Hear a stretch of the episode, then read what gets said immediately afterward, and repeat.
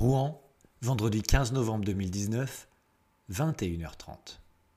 Moins de deux heures après la découverte de l'incident de sécurité, une vingtaine de personnes est réunie dans la cellule de crise du CHU de Rouen.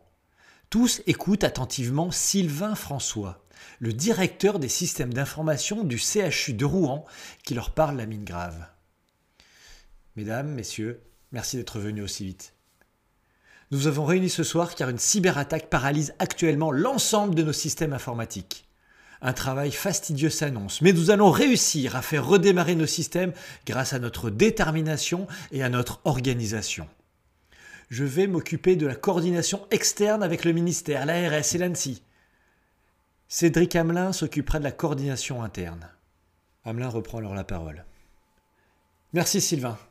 Effectivement, il va falloir se remonter les manches car des vies sont potentiellement en jeu.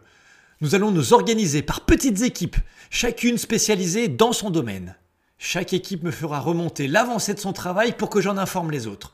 Je veux que vous vous entraidiez, que vous vous écoutiez. On va y arriver. Allez, dans un premier temps, stoppez-moi cette foutue attaque. Quelques minutes plus tard, Alima, qui travaille aussi à la DSI, appelle Cédric. Monsieur Hamelin, venez voir, dit-elle en montrant son écran. Regardez, là, là, on est sur le serveur Windows de la radiologie.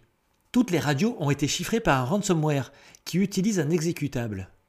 Et là, sur le serveur Windows de la médecine générale, c'est la même chose. Tout a été chiffré par le même exécutable. Attendez, oula, regardez là, sur le serveur Linux où sont nos bases Oracle. Rien n'a été chiffré. Hmm. Cédric Hamelin la regarde d'un air plutôt réjoui. Ok, donc, en fait, ce sont uniquement nos applications sous Windows qui peuvent avoir un problème.